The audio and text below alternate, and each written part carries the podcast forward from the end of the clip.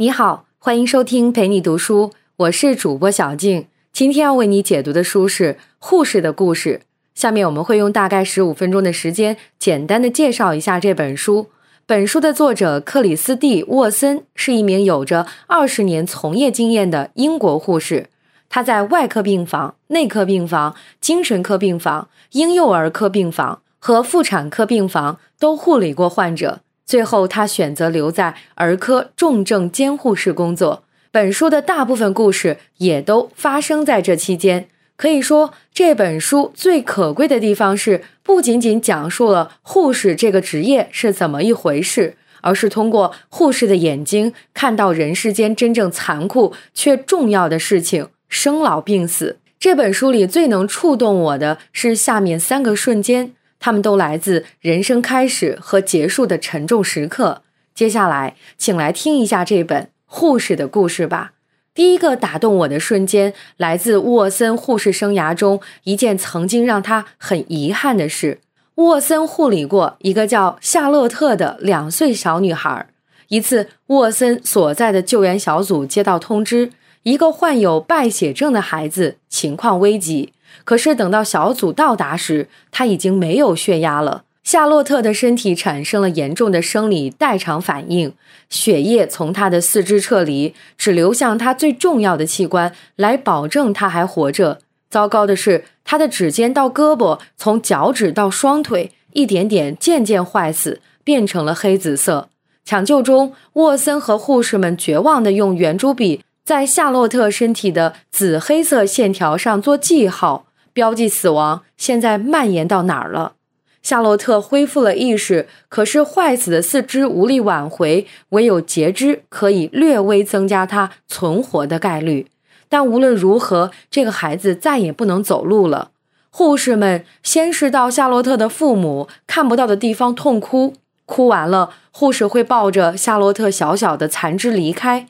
再为夏洛特的父母解释这糟糕的一切，即使在最好的情况下，夏洛特也没有办法痊愈，只能留一条命。虽然因为长期暴露在病原体中，护士的身体免疫系统会一天比一天强大，但他们的情感免疫力却极其脆弱。几乎所有护士都经历过类似的情绪崩溃。然而，两年后的一天，沃森克服了那一天。四岁的夏洛特佩戴着假肢，蹒跚着来到医院看望当年护理他的护士们。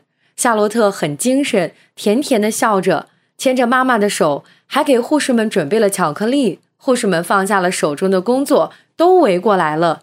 其中一位护士对小夏洛特说：“淘气的小家伙，你在这里的时候可让我忙坏了。你一直不老实。”夏洛特把巧克力递给他，害羞的笑了。那位护士揉了揉他的小脑袋，说：“好了，我原谅你了。”接下来这一段，沃森写的很感人，值得给你念一下原文。我想象着夏洛特将会看到的所有日落，天空金碧辉煌。谢谢你们，夏洛特的父母再三说道：“谢谢你们。”我突然被感动了。我终究还是没有耗尽自己的情感，我的生命里还有很多夏洛特。夏洛特真切地活了下来，我也是。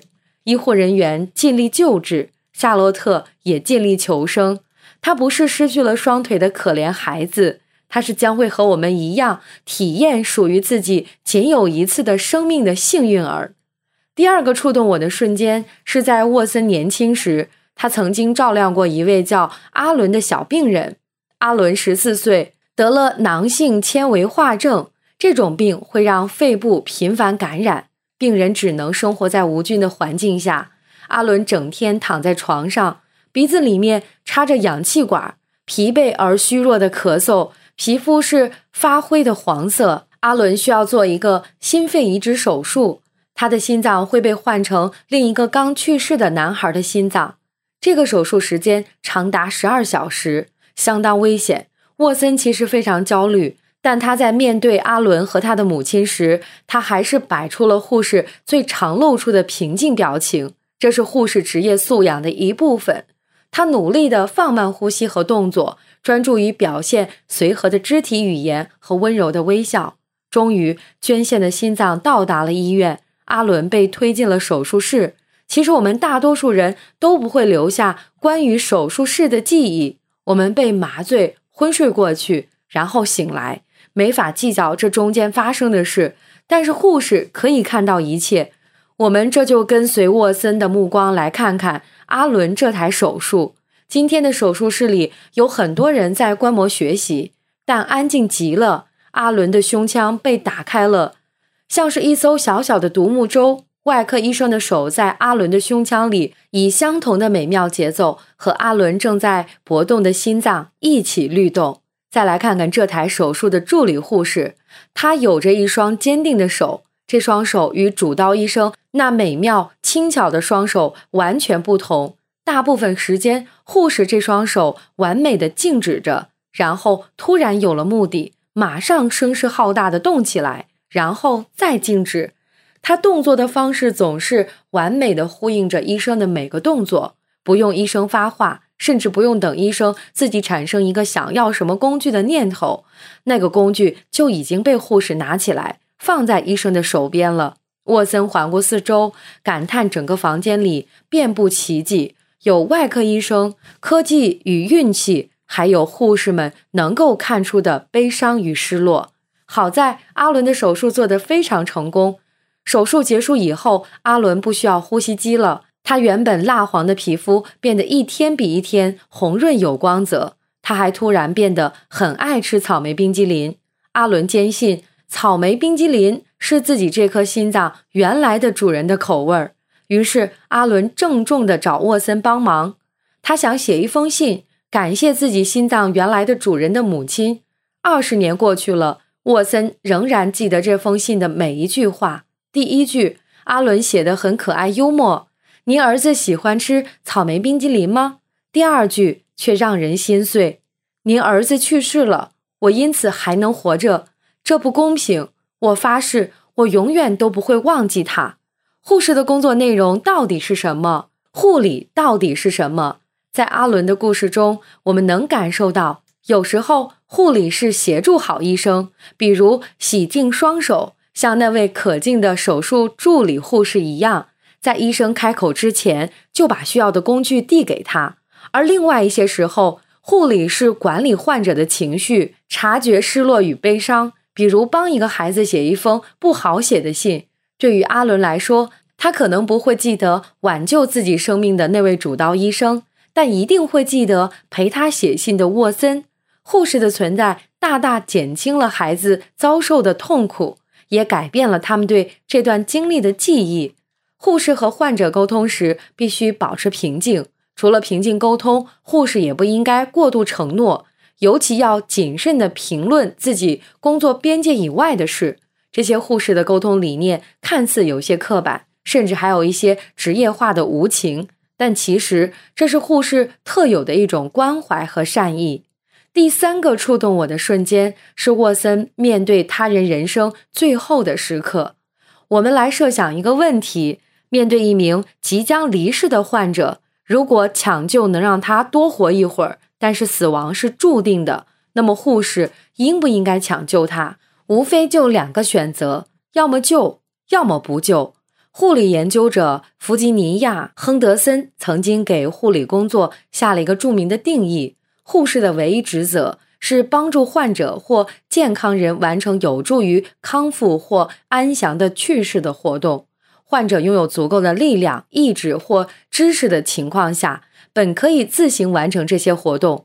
你会发现，这个定义要求护士不仅要像在上述两个部分说的那样，帮助患者的机体变得正常，也要帮助患者体面的离开人世。如果按照安详的去世这个标准，那就不应该救。但是，真的在实际情况中做出决策要复杂的多。沃森在书中记录了这样一件不寻常的事：一位女患者马上就要去世了，沃森的同事罗纳德主管护士却不听高级医生的建议，让初级医生多做两分钟胸压，让患者留着最后一口气。要知道，胸压是非常暴力的。按断肋骨是常有的事，但是罗纳德护士知道患者的家属最少还要两分钟才能赶来。她也很清楚患者和她丈夫的感情。在患者去世的时候，她的丈夫一定要在她身边。虽然在医学的结果上看来，人已经不行了，胸压毫无必要，甚至是残忍的，但此时让他多活几分钟这件事，又比什么都重要。在那一刻，对患者的家人说出他快不行了，比他去世了更让人感到宽慰。尽管结果已经无法改变，但这样一个小小的善良之举，可能会让活着的亲人好过一点。护士关心的不仅仅是死去的人，还有患者家属未来的人生，因为护理不会在死亡发生时结束。看到这里，我不禁会思考，就像罗纳德护士这样，比起患者临终时身体的安宁，他果断选择了不给患者家属留下遗憾。那么，护士做出这样救或不救的判断时，采取的标准是什么呢？沃森在这本书里给出的答案是善良。护士做出的每一件事情都应该以善意为出发点，为患者提前设想。还有一种善良的表达，则是感性的，体现在每个护士如何在细节上给患者和家属提供宽慰。但是，善良作为判断标准就够了吗？我读到的实际情况远比这个更复杂。事实上，让沃森能够真正理解护理的本质，是当他作为患者家属，作为一个女儿，亲身经历了父亲漫长的治疗和去世，看着别的护士为父亲做临终护理的时候感受到的。沃森的爸爸患有肺癌，不幸的是，所有化疗、放疗和药物这些疗法到最后都失败了。束手无策的医生和专家们一个一个离开了病房，治愈的希望也随之离开了。只有护士留下来了，给他的父亲提供一些东西：尊严、安宁，甚至是爱。沃森父亲的护士叫谢丽尔，谢丽尔就是沃森眼中绝佳的护士。他比谁都更了解父亲的感受，在父亲每天定时的痛苦到来之前，谢丽尔总会有预感。他会观察到沃森父亲的身体语言，倾听他说话的声调，甚至注意到他说话的间隔。而这一天，父亲不想在医院里待着了，他想要回家。沃森在这里写道：“这是我爸爸在人世的最后一天。”虽然我们都不知道，但谢丽尔知道。谢丽尔跟着一起去了沃森家。沃森听到父亲和谢丽尔在屋子里谈笑。然而，谢丽尔出来跟沃森说：“应该把妈妈叫上来了。”沃森知道谢丽尔的意思是爸爸快不行了。过去，沃森也曾经无数次这样暗示过别的患者家属，但是此刻，当他身为一个女儿被护士告知的一瞬间，他还是无法接受。最后，一家人聚在一起，沃森看着爸爸在妈妈的怀中，呼吸一点点弱下去，直到停止。其实那一刻，他很想把妈妈推开，用护士那套急救训练。按压爸爸的胸骨，让他的心脏重新搏动。毕竟他曾经帮助过很多人那样苏醒过来。但是沃森又写道：“但我不能帮我的爸爸，因为今天我不是负责将患者救活或者苏醒的复苏护士，我连护士都不是，我是个女儿。”这一刻，沃森才真的理解了护理的工作是多么复杂。此刻，爸爸体面从容的离开。就是最好的情况。复苏不是目的，治愈也是不可能的。生命是如此不讲道理。人类能做的是，只是在生命面前保持尽可能多的善意。因此，同样是死亡，同样是为了在最后的时刻好好告别，同样是出于善意和爱的判断，一个救，一个不救，护士们的做法截然不同。护士的选择证明了，即使是陌生人，我们也有能力彼此相爱。沃森认为，如果我们对待最弱势的人的方法是衡量我们这个社会的尺度，那么我们护理他人的方式也可以成为衡量一个人是否具有人性的标准之一。从这个角度来说，我觉得护士这个职业可能被严重低估了。